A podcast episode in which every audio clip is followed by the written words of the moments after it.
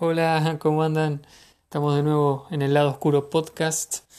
Eh, realmente estoy con muchas ganas de, grabar esto, de, dejar esto también al alcance de todos porque hoy va a ser un poco diferente. Voy a hablar de un libro, eh, de 10 conceptos, mejor dicho, de un libro que me, encanta, que me, me impactó mucho, que es el libro Cartas del Diablo a su sobrino de C.S. Lewis, Lewis o Lewis, en realidad la pronunciación original, que la verdad que es un tremendo libro, no es muy largo, tiene menos de menos de 80 páginas creo, pero pero es un libro que realmente me impactó mucho y creo que a cualquiera que lo lea lo puede impactar, lo recomiendo.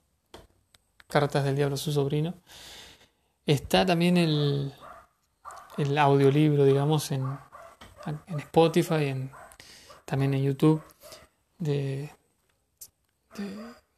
de, un podcast que se llama Podcast para Pensar, si no me equivoco. Lo recomiendo también, la verdad que como relata, eh, como, está relatado ahí, como está también resalta algunos conceptos y, hace algunos comentarios, está muy bueno. No es lo mismo que leerlo, pero eh, yo personalmente prefiero siempre leerlo, digamos, del papel, pero también está muy bueno.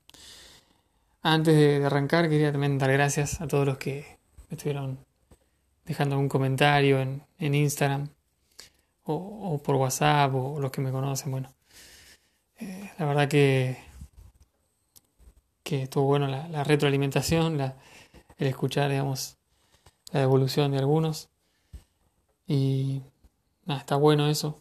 Está bueno poder que los que escuchen esto puedan reflexionar, puedan pensar, puedan hacerse preguntas también, ¿no? La idea no es acá enseñar nada, sino eh, dejar algunas preguntas latentes, unas... Eh, sí, abrir un poco, echar un poco de luz en esas partes oscuras, no en el sentido malo de la parte oscura, sino en lo que muchas veces no, no entendemos de nosotros mismos.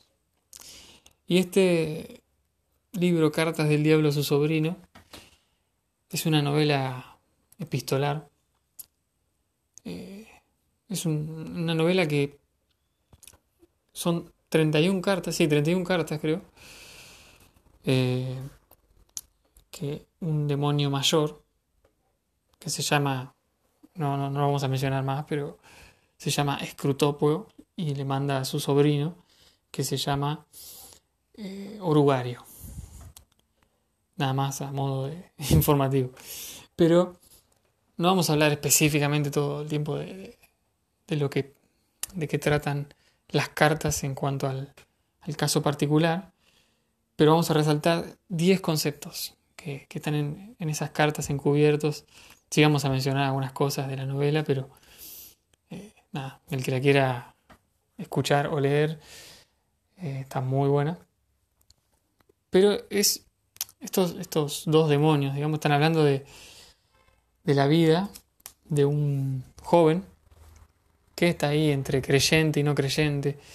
Eh, yo voy a mencionar acá a veces eh, algunos comentarios que hacen estos demonios en sus cartas. y dice el enemigo, refiriéndose a Dios también, ¿no? Eh, cosa que también vale aclarar, igual lo voy a seguir aclarando, pero se refiere a Dios como el enemigo. Y, cada concepto al, ser humano se refieren como el paciente muchas veces. Y siempre quieren, obviamente, guiarlo al camino, digamos, contrario al que estaba yendo, porque al principio el joven como que eh, tiene, tiene fe, es un creyente, eh, va eh, concurre a la iglesia y, mejora en un montón de áreas de su vida, pero siempre este demonio joven como que eh, va pidiéndole consejos a, su tío de cómo ir eh, alejándolo, básicamente lo que está diciendo es alejándolo de Dios o alejándolo de, de según estos demonios, el enemigo.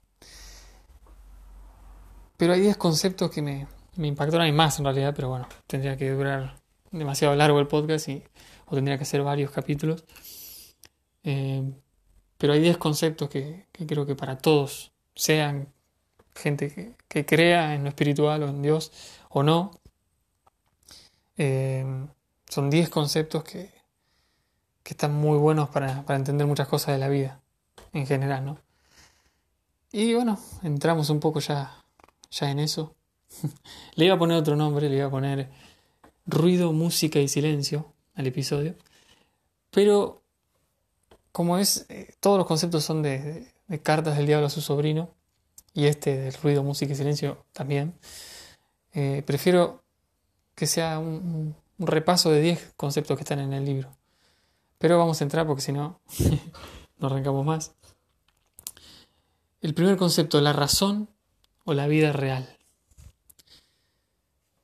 Eh, el demonio acá, en las primeras cartas, eh, el demonio joven se pone contento porque está leyendo mucho el, paciente, digamos el humano, y está conociendo diferentes pensamientos, formas de razonar, como que él, considera que de esa manera lo está desviando de buscar a Dios, de, buscar al ser creador, digamos, que, que es el enemigo de estos demonios.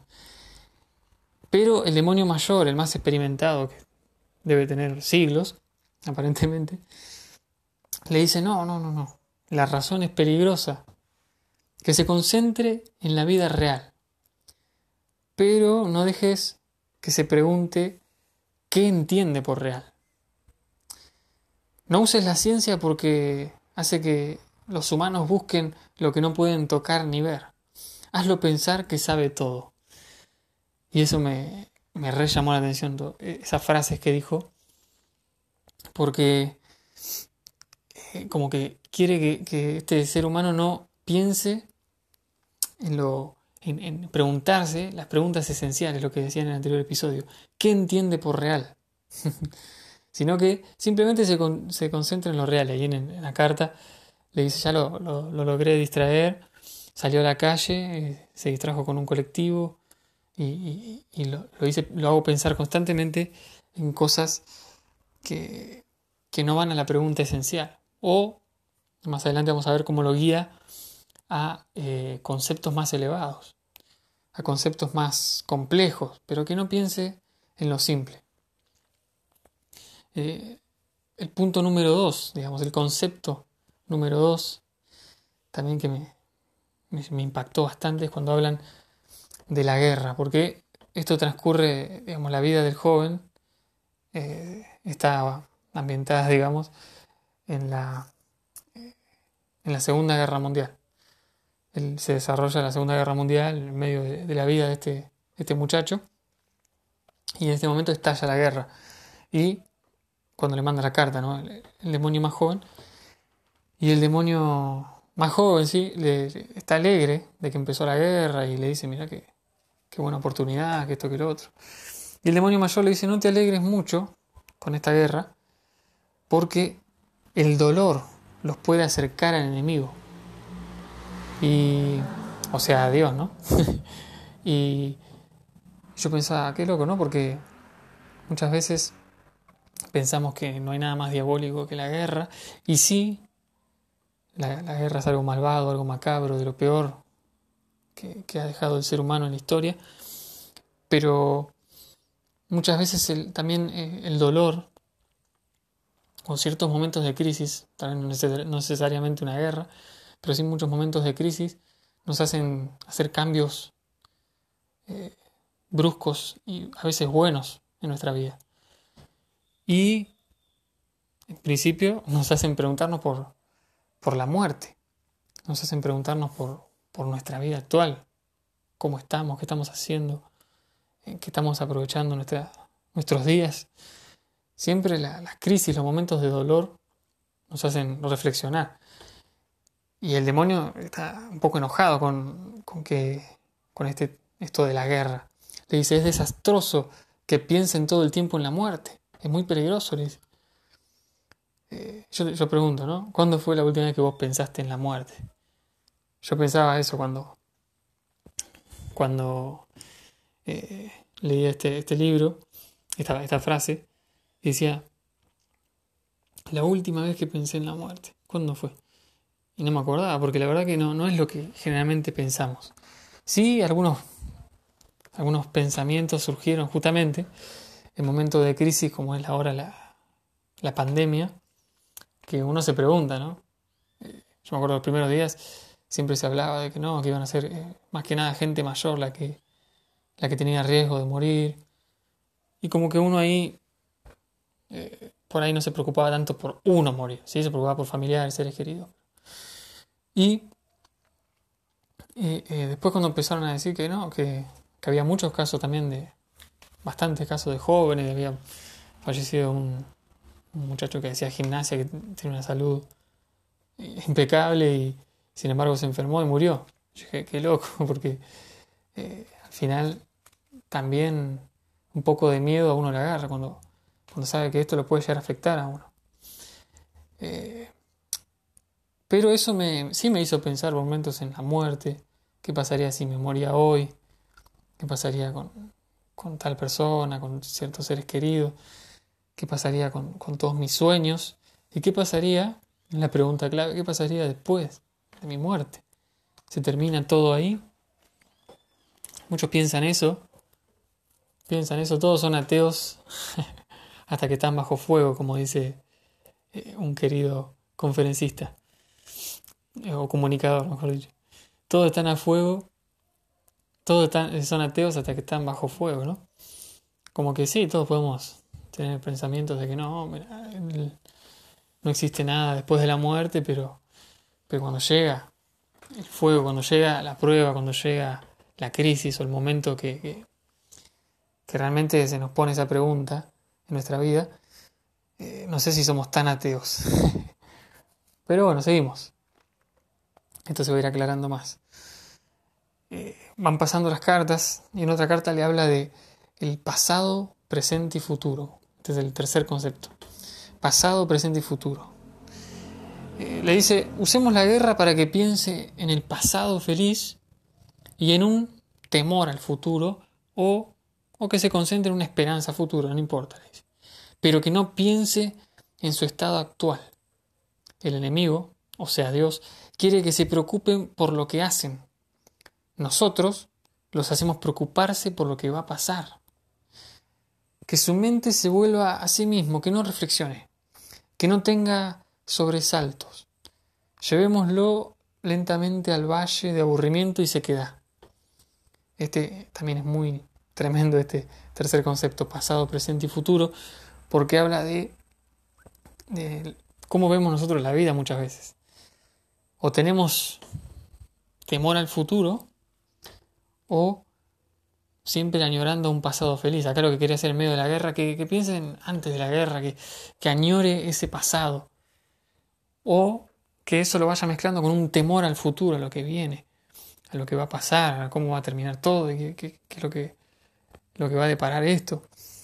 Y lo más importante le dice que no se concentre, que no se preocupe por el presente, que no se preocupe por, lo, por su estado actual, por cómo está él, cómo está su vida, cómo está, cómo está realmente su persona, sino que se concentre o en el pasado o en el futuro. Pero en realidad lo que el enemigo dice, Dios, quiere que se concentren en el presente, que se concentren en lo que hacen y los demonios quieren que se preocupe por lo que va a pasar. sí, a muchos nos pasa eso muchas veces que Estamos tan concentrados en lo que nos va a pasar, en lo que en el futuro, lo que va a pasar ahora, y cuándo va a terminar la cuarentena, y cuándo va a pasar esto, y que esto, y que mi economía, que mi plata, que, el laburo, que esto, que el otro. Todas preocupaciones que pueden parecer muy genuinas, pero si no le damos importancia al presente, si no eh, le damos la relevancia que le corresponde al presente, eh, nos estamos equivocando. O si añoramos el pasado, no, antes de la cuarentena o antes de esto, antes del otro, eh, antes de que muera tal persona, antes de que se vaya, antes de que me abandone tal persona. Y, vivimos en el pasado, ¿no? Añorando el pasado, cosa que el pasado está petrificado, el pasado es intocable. Hay una, historia de un chabón que que viajaba al pasado y, quería, todo le, las gotas lo traspasaban, como que no, no podía ni siquiera sentir las gotas en el pasado, ¿no? quería comer un pedazo de queso y era fuerte como un diamante, no podía tocar nada, porque el pasado no es nuestra jurisdicción. Sigamos al siguiente, al siguiente punto, el 4, concepto número 4. Eh, extremos. Todos los extremos son buenos para desviar, dice el demonio. Prueba con el pacifismo o el patriotismo. Acá en medio de la guerra le dice o que se vaya para un extremo pacifista o que se vaya con el extremo del patriotismo o el nacionalismo, ¿no? que también estaba en la Segunda Guerra Mundial. Que se vaya para un extremo o para el otro.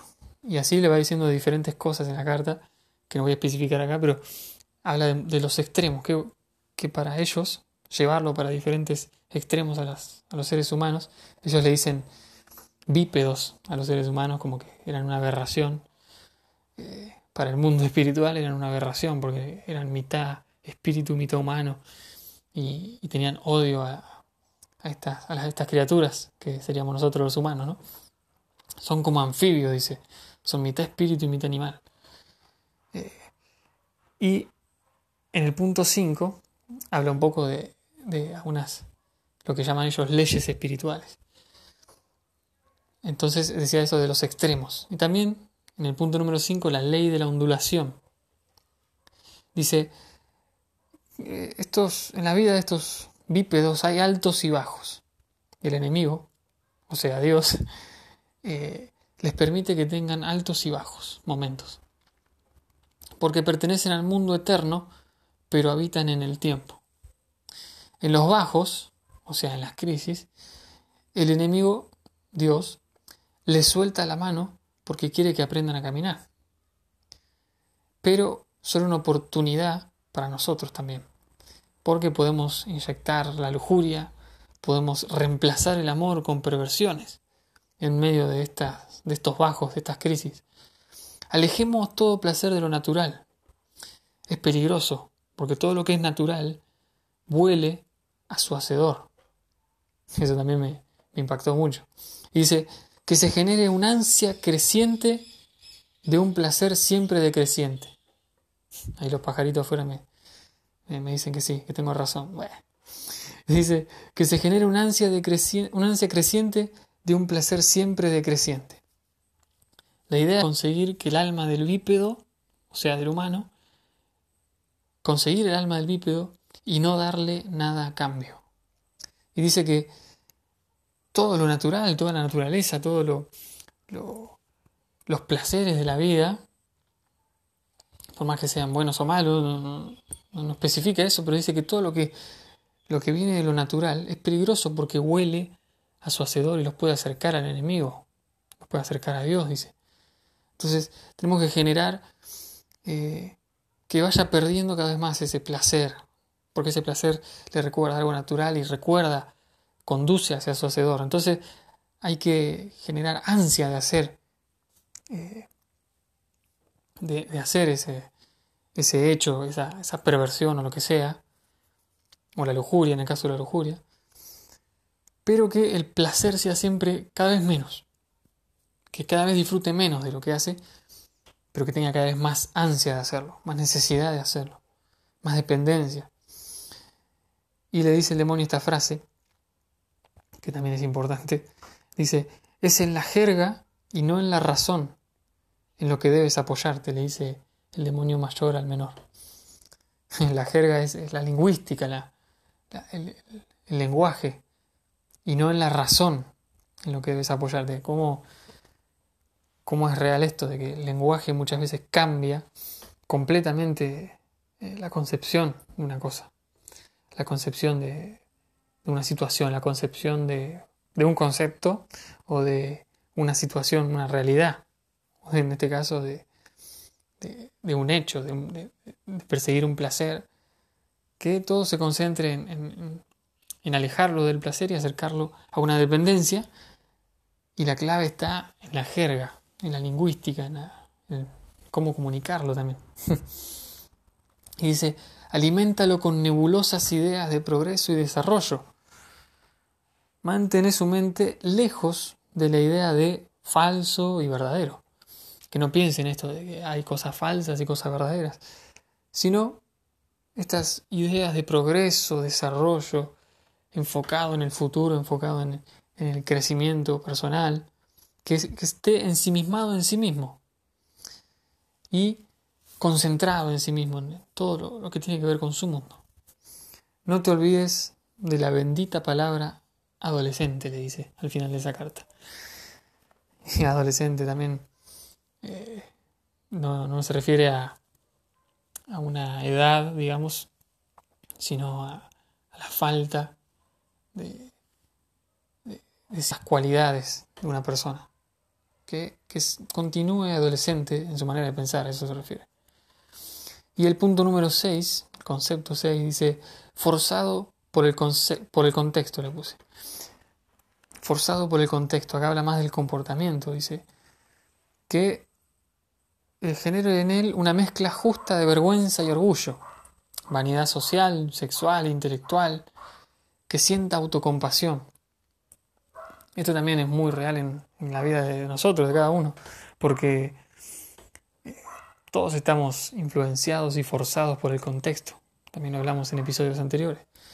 Eh, el, contexto en el que nos movemos, ya sea una facultad, ya sea eh, un trabajo, una fábrica, una, iglesia, una escuela, no sé, donde sea, una familia, un grupo de amigos, el contexto siempre eh, nos, forza, o sea, nos, pone en una posición, ¿verdad? Nos fuerza, perdón, nos pone en una posición y eh, ahí muchas veces generamos una imagen de nosotros mismos que, que agrade al contexto. y eso es normal y a todos nos pasó. Si vos vas a una cancha por ahí o, en un momento te querés identificar con, con el grupo de, de gente que, que, va a la cancha, por ejemplo la cancha de River, la cancha de Boca, no sé, llevas tu, tu camiseta, llevas ciertas cosas que te identifiquen con ese contexto, que te identifiquen con ese grupo. En realidad lo que importa ahí es el grupo de personas. Eh, no sería nada relevante 22 personas corriendo un pedazo de vaca muerta, un pedazo de cuero, eh, sino que lo importante es el contexto, la, en ese caso el clima que se genera por toda la gente, por, toda, por todo ese grupo que está ahí de personas apasionadas por eso, pero en realidad es un contexto y uno fuerza eh, ciertas cosas para pertenecer a ese contexto. No estoy diciendo que sea malo o no, pero cuando es llevado a un extremo eh, puede generar uno una falsedad total en, una persona. A eso se refiere, que tenga esta mezcla de vergüenza y orgullo. Es una persona líquida, digamos, que no, no, no es libre para ser uno mismo. Tremendo también. Y el concepto 7 está bueno también, porque acá habla, empieza a hablar de algunas cosas más específicas. Dice la risa. Eh, le habla porque dice que estaba el, el paciente, el humano, estaba riendo mucho. Y le dice, cuidado con eso, le dice el demonio mayor al menor en la carta. La risa humana fomenta la caridad y la empatía, la alegría, el chiste. Cuidado, aleja la risa. El humor obsceno tampoco sirve mucho. Lo que necesitamos, lo mejor, es la ligereza. Que haya ridiculez en todo, que, pierda el, valor de cada cosa, que todo, todo sea una broma, que todo sea ridículo. Ese tipo de, de humor necesitamos, un humor basado en la ligereza. Y eso también es bastante, bastante loco, ¿no? Eh, hay gente, conocí mucha gente que, que todo, todo es, lo toma en broma, que no, no puede tomar nada en serio. Y es un grave problema eso. Yo sé hacer muchos chistes, sé hacer muchas jodas, pero, pero hay momentos para, para hablar en serio, hay momentos para hablar en chiste, y hay temas también, ¿no? Eh, si todo lo tomamos a la ligera, no podemos profundizar en nada, no podemos pensar en serio ninguna situación, ningún nada. Entonces es un gran arma la risa en el buen sentido, porque la risa te lleva a la empatía, te lleva a la caridad, a la alegría, te acerca al otro. Y acá los demonios dicen, no, hay que aislarlo de, de otras personas, generar una máscara para acercarse a otros, pero que sea irreal, que no sea el mismo. Y la risa es peligrosa porque la risa te acerca, la risa es vulnerable, la risa muestra algo humano, al igual que el llanto muchas veces, ¿no? Que también tienes una, es de doble filo el llanto. Él no lo trata en, estas cartas, pero, pero también. Y bueno, que todo sea ridículo. El siguiente punto también es algo específico, dice el punto número 8. La comida. La comida y la nada. Dice, que no disfrute tanto de la comida. Hay que irlo separando cada vez más de toda auténtica felicidad. El que disfruta de algo sin que le importe lo que piensen, tiene una defensa. Que sea menos agradable y más difícil de renunciar. Y acá, cuando habla de la comida, en un momento dice, no lo anoté yo, pero eh, dice que perdimos a uno de estos humanos porque casi lo, traíamos a la casa de nuestro padre, dice cuando, o sea que casi va al infierno, casi lo, traemos para acá, dice, pero eh, un plato de un guiso de cebolla eh, y por otros le, le, causó, le despertó un placer, le despertó sentimientos que, que tenía apagados y eso lo salvó, lo hizo pensar en la vida, lo hizo pensar en Dios. Así que tenemos que quitar ese placer, la comida, el placer en la comida es peligroso, tiene que ser atado a la comida, difícil de renunciar, pero cada vez menos agradable. Terrible también. Y la nada. La nada es fuerte. Es importante que no sepa qué ni por qué.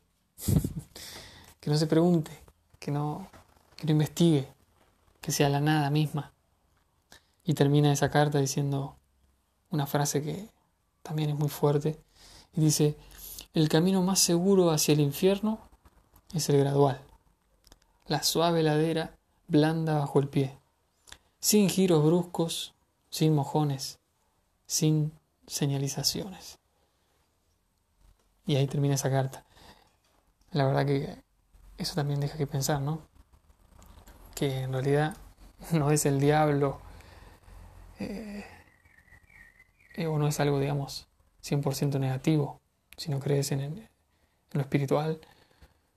El, hecho de los cambios bruscos en la vida, las crisis, las circunstancias, sino que muchas veces una vida tranquila, una vida sin giros bruscos, sin señalizaciones, sin advertencia, muchas veces conduce al infierno o conduce a, un desarrollo eh, al final peor en la vida. Eh, imagínate, pensar en vos mismo, en todas las situaciones difíciles que pasaste. Si no las hubieses pasado, si todo hubiese salido entre comillas, color de rosa, ¿serías la misma persona hoy? ¿Serías mejor o peor? ¿Habrías, ¿Valorarías las cosas de la misma manera? Es como cuando yo me acuerdo patente, cuando era chico, una vez eh, se me había caído una galletita al piso y yo la pisé con toda mi fuerza, la rompí, la pisé varias veces así, y vino mi papá y me pegó un buen chirlo. Y me retaron mis papás y me dijeron, la comida, nunca más vuelvas a hacer eso, la comida vale, la comida cuesta. Y, no sabes, eh, hay gente que pasa hambre y que esto que el otro, bueno. Pero a mí me quedó grabado, me acuerdo hasta el momento, el lugar exacto donde pasó eso, me quedó grabado y nunca más volví a hacer algo parecido con la comida. Eh, esas son advertencias, son señalizaciones, son experiencias que, que nos cambian, que nos transforman por más sencilla que parezcan muchas veces. A veces eh, las experiencias malas nos enseñan también lo, lo, lo, que es malo, lo que es falso y lo que es verdadero. Eh, las experiencias difíciles nos enseñan a valorar, por ejemplo, si perdiste a alguien, cuando, cuando ya lo perdiste, ese tiempo no lo vas a recuperar con esa persona, pero te enseña a valorar cuando tengas otra persona a la que puedas dedicarle un tiempo, unos mates, charlar, ahora que no nos podemos ver.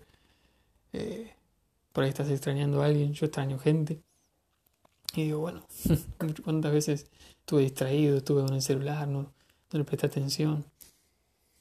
Y, y eso te enseña en la próxima oportunidad con otras personas a manejarte de manera diferente. La vida necesita giros bruscos, necesita señalizaciones.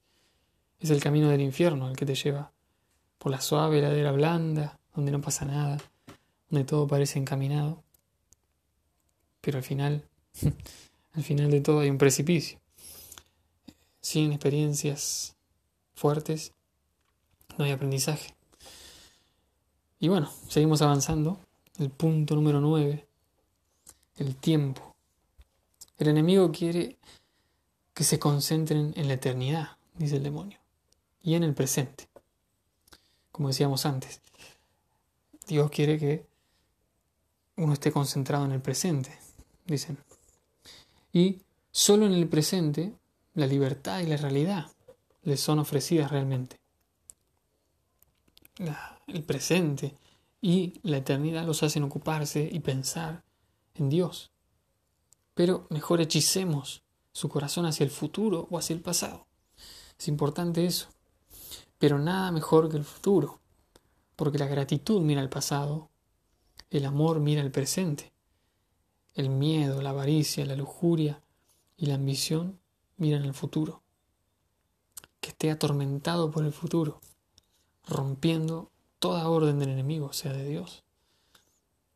Genera el sentimiento de propiedad del tiempo y ahora avanzamos con eso. Pero acá dice, me impacta eso cuando dice la gratitud mira al pasado, el amor mira al presente, pero el miedo, la avaricia, la lujuria y la ambición miran al futuro. Si vas a mirar al pasado, lo, importante es que mires para dar gracias, no para añorar. el presente para amar. No se puede amar en el pasado, ni se puede amar en el futuro, a futuro sino que se llama en el presente, nada más. Es una realidad también de la vida. Amar en el presente. Acá dice, los demonios quieren que no se concentren en el presente, que no, que no dé gracias por el pasado, sino que el miedo, la avaricia, la lujuria la ambición, todos apuntados y tienen su raíz en el futuro, pero impactan en el presente también, solo que uno no, le da bola o está enfocado en otra cosa. Pero siempre eh, vivimos en, en el presente y de alguna manera nuestras decisiones impactan. Dice que esté atormentado por el futuro, rompiendo toda orden de Dios, del enemigo, dice. Atormentado por el futuro. Después avanza y dice, genera el sentimiento de propiedad del tiempo. Que cuando dé su tiempo a otros, sienta la carga de entregar algo que le pertenece, que él cree que le pertenece. Pero en realidad le dice, el demonio del tiempo en realidad es un puro regalo del enemigo hacia estos bípedos. El tiempo no les pertenece. Confusión y mezcla. Ellos dicen, mis botas, mi perro, mi esposa, mi Dios. Eso, ese es el concepto que necesitamos formar que vea a Dios como alguien a quien exigirle y explotar. Eso también es muy, muy interesante cuando habla de la propiedad del tiempo que nosotros creemos, ¿no? Y, los demonios acá quieren generar confusión y mezcla. Que en la misma frase esté mis botas, mi perro, mi esposa, mi Dios, propiedad de todo. El ser humano quiere apropiarse de todo, queremos apropiarnos de todo, somos así, somos tan tan así, tan particulares, queremos eh, que todo sea nuestro. Y eso es un pensamiento que en realidad no viene de, nosotros 100%, sino que, que, tampoco nos, nos conviene a nosotros. Porque poseer cosas, poseer personas, poseer todo, es algo que, es una fantasía, no es real. Es una irrealidad total porque en realidad no nos pertenece, nada nos pertenece. Anda a ver cualquier, cualquier cementerio, si alguno de, los cadáveres que están ahí, los huesos que están ahí, pueden ahora decir, ah, yo tengo tantas propiedades en no sé dónde, tengo esto, tengo lo otro. Ni siquiera tienen el tiempo que alguna vez creyeron poseer. Ni siquiera tienen las cualidades que alguna vez creyeron dominar, ni las personas que creían que dependían de ellos. No tienen nada. Porque nada traemos al mundo y nada nos llevamos. Nada nos llevamos. Después continúa esa carta diciendo, Dios se atribuye la propiedad de todo por crearlo todo. Pero el diablo quiere conquistarlo todo. Así termina esa carta. En realidad no dice el diablo en la carta original, sino dice nuestro Padre, porque así se refieren al diablo. Dice quiere conquistarlo todo. Y dice que al final, ahora hay música para muchos y silencios que los hacen reflexionar, pero al final va a haber un ruido total que lo llene todo. Y eso nos lleva al punto número 10. El último, the last. Ruido, música y silencio. El ruido te defiende de dudas tontas, dicen los demonios. Este dice el demonio mayor al menor. El ruido te defiende de dudas tontas. Música y silencio te hacen reflexionar. Necesitamos generar distracción. Creemos un Jesús histórico. Muchos Jesuses históricos. Personas, humanos. Los humanos no deben saber que los grandes moralistas, de entre ellos, fueron plan de nuestro enemigo también, o sea, de Dios, como Sócrates y como todos los que buscaron la verdad. Sócrates tenía una, una forma de, enseñar que se llamaba la mayéutica, que era a través del por qué a cada cosa. Por ejemplo, bueno, nosotros existimos. Ah, sí, ¿por qué, ¿por qué existimos? ¿Por qué decir que existimos? Bueno, existimos porque respiramos. Ah, ¿y por qué respiramos? Y así, por medio del por qué, eh, iba llevando a sus discípulos, a sus alumnos, a eh, razonar, a, sí, a razonar, a pensar. Y eh, Sócrates tenía un montón de, fundamentos y conceptos morales, se dice, y por eso los sofistas lo mandaron a matar. Este, entonces los demonios dicen que cualquiera que haga pensar, que lleve a la moral, que realce los valores en profundidad, eh, realmente estaba, fue llevado a la tierra por plan de Dios de alguna manera, dice. Eh, los que buscan la verdad. Eso también quiero animar a, cualquiera que esté escuchando, que haya escuchado cualquiera de los episodios, que busques la verdad, que no te conformes con ruido, sino que busques la verdad, sinceramente y, y sin prejuicios. Y en algún momento cada uno de nosotros algo de verdad encontramos. Nunca vamos a encontrar toda la verdad porque somos nada más que una célula comparado con la grandeza del universo. No podemos entender todo, pero sin duda podemos encontrar la verdad de algo. Así que busca, busca la verdad. Sé una persona que no se deja engañar fácilmente por nadie. Eh, no pasa por ser desconfiado, sino buscar la verdad sinceramente, sin la idea de querer impresionar. Porque vi mucho que por ahí estudian tres, cuatro carreras de diplomaturas o, dedican su vida a crecer una empresa hasta llegar a ser el máximo gerente o dueño de, de una firma o de lo que sea, solo para impresionar al mundo, para impresionar a los hombres, para impresionar a otras personas. Pero la búsqueda sincera de la verdad, si bien puedes hacer, puedes hacer otras cosas, puedes crecer en un montón de ámbitos de la vida, ya sea trabajo, estudio. Por favor, yo no estoy diciendo que no, que no estudiemos, ni estoy promoviendo eso, sino que al contrario, estudiemos, sigamos estudiando, sigamos capacitándonos, pero que sea en búsqueda de la verdad. Y al final, hablando de esto de estudiar, dice, generemos distracciones, debemos aislar la sabiduría, aislar una generación de otra. que los sabios de hoy no se conecten con la sabiduría del pasado.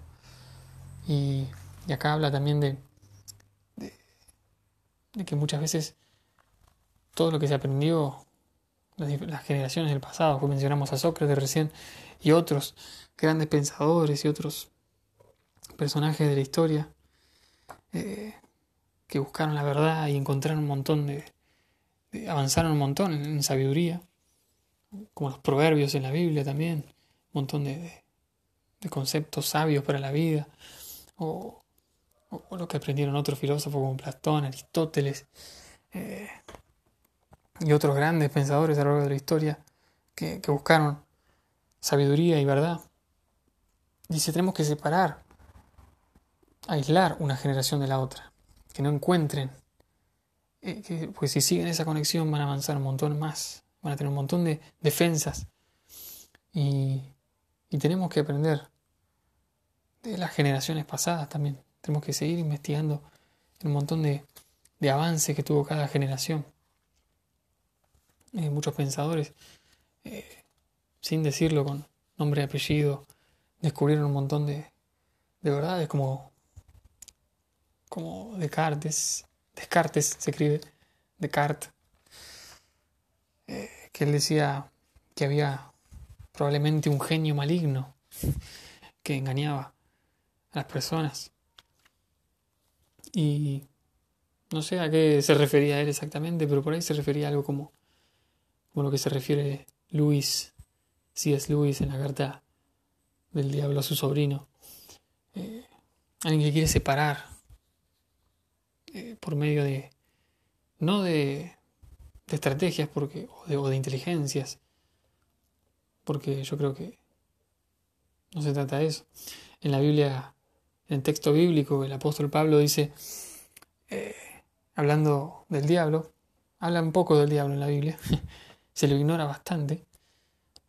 Eh, por eso yo tampoco soy de los que hay que hablar todo el tiempo de eso, ni, ni darle importancia a esas cosas al diablo, digamos de manera exagerada, sino dice, no, como que no le demos, dice el apóstol Pablo, no le den tanta importancia al diablo, pero no ignoramos sus maquinaciones, dice. El diablo no tiene, como, como en estas cartas, nos muestra eh, grande sabiduría, sino maquinaciones, todas estrategias, y si lees el libro te vas a dar cuenta también, estrategias para hacer para desviar la vida de, este joven, de esta persona. Y bueno, al final tiene un final, todo eso. No te lo voy a decir para no espolearte el libro. Te lo recomiendo y bueno, ahora en cuarentena no sé si lo puedes comprar, pero sí está el podcast, podcast para pensar, se llama. Eh, Cartas del Diablo a su sobrino y está, son seis partes creo. Está muy bien relatado, muy bueno. Pero este último concepto, la distracción, es el ruido. A veces necesitamos, ¿qué más nos hace reflexionar que la música? A mí la música, pongo música mientras hago algo sin hacer nada. O mientras estoy laburando, me pongo música. Y la música me hace, me hace pensar, me hace reflexionar. Y el silencio es otra cosa que me hace reflexionar y a todos nos hace reflexionar. Nos hace pensar cosas que por ahí no pensamos generalmente. El silencio, qué bueno que es el silencio y cómo nos aleja la sociedad del silencio. Pero en este tiempo necesitamos música a veces y silencio, pero lo que no necesitamos definitivamente es ruido. No necesitamos ruido.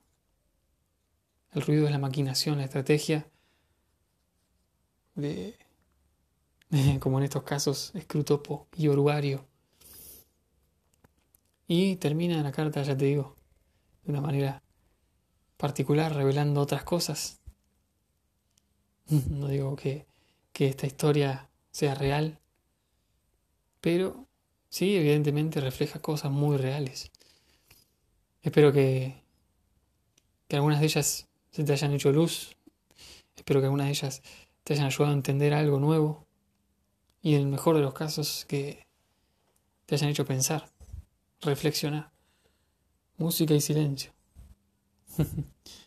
Música y silencio y búsqueda de la verdad. Esa es la, la frase que me gustaría que te, que te quedes. Bueno, abrazo.